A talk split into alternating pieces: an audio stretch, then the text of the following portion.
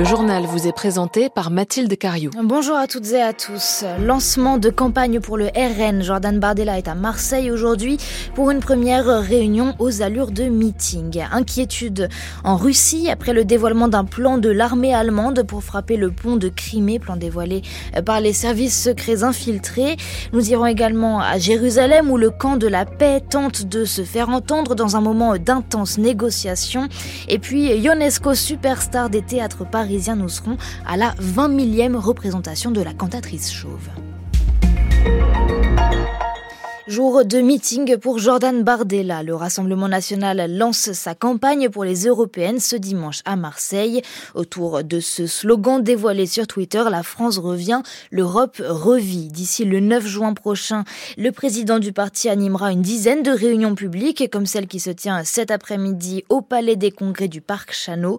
Principale thématique, la ruralité, l'immigration et puis l'opposition à Emmanuel Macron. Stéphane Robert le Rassemblement national considère les élections européennes de 2024 comme une répétition générale avant la présidentielle de 2027. Et son président, Jordan Bardella, veut donc avant tout faire de ce scrutin un référendum pour ou contre Emmanuel Macron.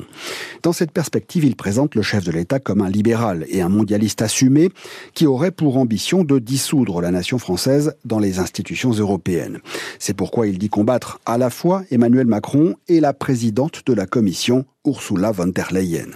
Dès que nous arriverons au pouvoir en 2027, explique Jordan Bardella, nous proposerons une renégociation des traités européens. Il ne précise pas comment, et pour cause, une renégociation des traités se heurtera nécessairement à la règle de l'unanimité, chaque État membre ayant un droit de veto et le pouvoir de bloquer les discussions.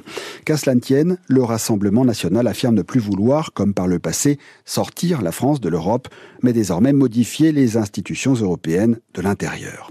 Pour convaincre les électeurs, Jordan Bardella compte s'appuyer sur deux grandes thématiques de campagne, la défense de la ruralité et du monde agricole, et puis la lutte contre l'immigration, ce scrutin doit aussi être un référendum sur l'immigration, explique-t-il.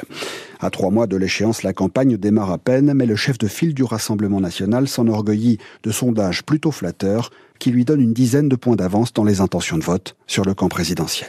Précision avec Stéphane Robert. Gérald Darmanin dénonce un acte inqualifiable après l'agression antisémite vendredi d'un sexagénaire à Paris frappé et insulté alors qu'il sortait d'une synagogue dans le 20e arrondissement. L'auteur de l'agression a pris la fuite mais tout est mis en œuvre pour le retrouver, assure le ministre de l'Intérieur qui a par ailleurs demandé au préfet de renforcer les mesures de protection de la communauté juive, notamment autour des écoles et des lieux de culte. Des affrontements ont éclaté en Corse hier en marge d'un rassemblement indépendantiste à Bastia entre une dizaine de personnes cagoulées et les forces de l'ordre deux ans tout juste après l'agression mortelle d'Ivan Colonne dans sa cellule. Et puis des saisies records de cocaïne ces derniers jours au large des Antilles. La marine française a intercepté quatre bateaux qui transportaient 8 tonnes de cocaïne, soit presque autant que le total des saisies de l'année dernière. Huit personnes de nationalités différentes ont été mises en examen main et placé en détention provisoire. Réaction vive à Moscou après l'ouverture de cette enquête en Allemagne sur une possible infiltration des renseignements russes dans l'armée. Le Kremlin prend très au sérieux les fuites diffusées sur Russia Today. On y découvre dans un enregistrement d'une demi-heure que des généraux allemands envisageaient de frapper le pont de Crimée avec des missiles Taurus. Pour le chef de la diplomatie russe, c'est le signe que le camp de la guerre se renforce en Occident. Précision à Moscou avec Jean-Didier Revon. C'est sur un ton résigné que Sergei Lavrov a commenté l'implication de hauts responsables militaires allemands dans de potentielles frappes sur le pont de Crimée. Mais le chef de la diplomatie russe s'inquiète davantage de la fourberie avec laquelle ils envisagent d'attaquer cet ouvrage et d'autres cibles. Sergei Lavrov. Ils veulent absolument tromper tout le monde pour qu'on ne les incrimine pas eux. Mais les Américains, les Britanniques, c'est une révélation éclairante par elle-même, d'un niveau équivalent, mais dans le domaine militaire, au fait qu'il a été reconnu dans le domaine politique que Hollande, Merkel et Poroshenko n'avaient pas l'intention de mettre en œuvre les accords de Minsk. Le ministre russe des Affaires étrangères en a profité pour replacer les propos de ces généraux allemands dans un contexte plus large, du moins tel que l'envisagent les autorités.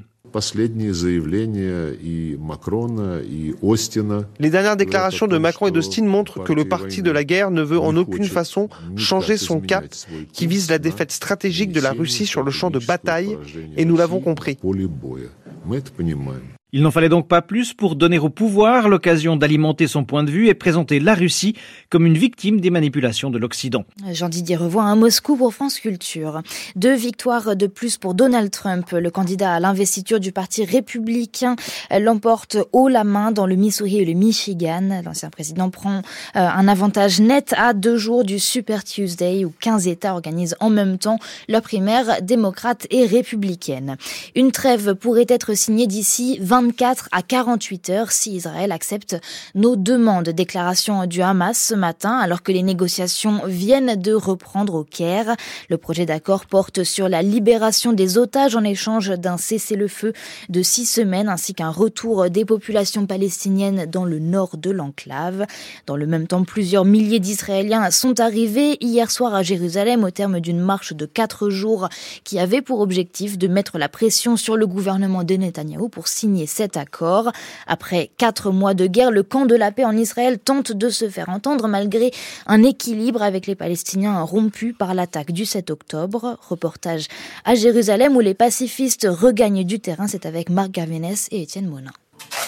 Devant la mairie de Jérusalem, malgré la pression de la police, Shir Meramkin colle des affichettes sur lesquelles il est écrit Seule la paix amènera la sécurité. Elle appartient à l'organisation Debout Ensemble. Elle estime aujourd'hui qu'il faut sortir de la gestion du tout sécuritaire pour chercher une solution politique. On a essayé le combat avec la solution militaire pendant longtemps. Et ça n'a pas marché. Ça n'a pas apporté la sécurité que la droite nous avait promise. En Israël, l'attaque du Hamas a droitisé les esprits. La gauche a perdu la plupart de ses repères. Mais le conflit et la colonisation qui avaient été négligés ces dernières années sont revenus sur le devant de la scène constate Ofer Salzberg, spécialiste du sujet pour l'Institut Kellman. Nous sommes dans le stade d'un traumatisme collectif qui continue chaque jour.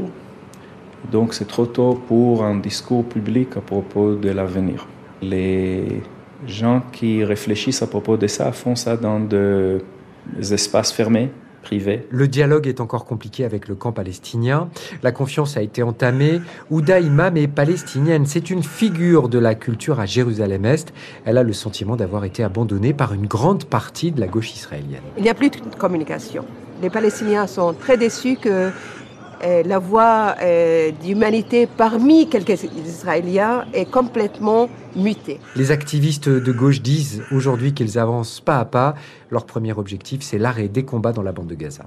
Les premières livraisons d'aide humanitaire ont par ailleurs eu lieu euh, hier dans la bande de Gaza par les airs. L'équivalent de 38 000 repas ont été délivrés euh, dans l'enclave palestinienne. Et puis l'armée américaine confirme qu'un de ses navires a bien été coulé par les Houthis en mer Rouge et souligne que les 21 000 tonnes d'engrais qu'il transportait représentent un risque pour l'environnement dans la région. Enfin, c'est un record mondial ce week-end à Paris, la 20 millième représentation des œuvres de UNESCO au théâtre de la Huchette indémodable, la leçon et la cantatrice chauve. Et pour l'occasion, Gabin Boquet est allé assister à cette 20 millième. Mesdames, Mesdemoiselles, Messieurs, bonsoir et bienvenue au Théâtre de la Huchette. Comme tous les soirs depuis plus de 60 ans, le Théâtre de la Huchette affiche complet pour Eugène Ionesco. 90 personnes s'apprêtent à voir la cantatrice chauve suivie de la leçon, deux pièces mythiques selon Franck Desmet, directeur de la Huchette. D'abord parce que les pièces sont bonnes, c'est-à-dire qu'elles nous font rire et elles nous font rire parce qu'elles racontent quelque chose. Et puis parce que malgré tout, il y a un vent de liberté qui continue à souffler à travers ces textes-là. Et puis on vient retrouver la mise en scène d'origine. Avec des décors et des costumes d'époque aussi. Cette volonté de coller à l'original demande beaucoup de rigueur aux comédiens, comme à Sophie Fontaine dans le rôle d'Elisabeth Martin. C'est qu'on a une pression quand même euh, au-dessus de la tête, de se dire on reprend le flambeau justement de ceux qui ont inventé la mise en scène. C'est une véritable anglaise. Voilà la bouquette La pièce ne vieillit pas et plaît toujours au public venu du monde entier. Pour voir euh, le théâtre euh, pour cette soirée avec ma classe d'Italie, c'est les profs qui ont organisé tout ça. Assister à une pièce de théâtre en famille, donc pour partager un peu pour tous les âges, parce que le petit dernier a 10 ans, partager un moment de culture euh, sympathique et euh, authentique. Le théâtre propose aussi chaque semaine des représentations surtitrées pour attirer les touristes étrangers dans une salle où le spectacle ne s'arrête jamais, y compris pendant les prochains Jeux olympiques. Reportage dans le quartier Saint-Michel avec Gabin Boquet. Le temps ce matin est couvert, voire pluvieux sur une grande partie du territoire, à l'exception de la façade atlantique. Attention aux orages du côté de Biarritz. Les températures sont comprises entre 2 et 13 degrés. Il fait 5 à Brest, 6 à Lille, 7 à Paris, 9 à Chaumont et Montélimar et 13 les maximales du côté de Marseille.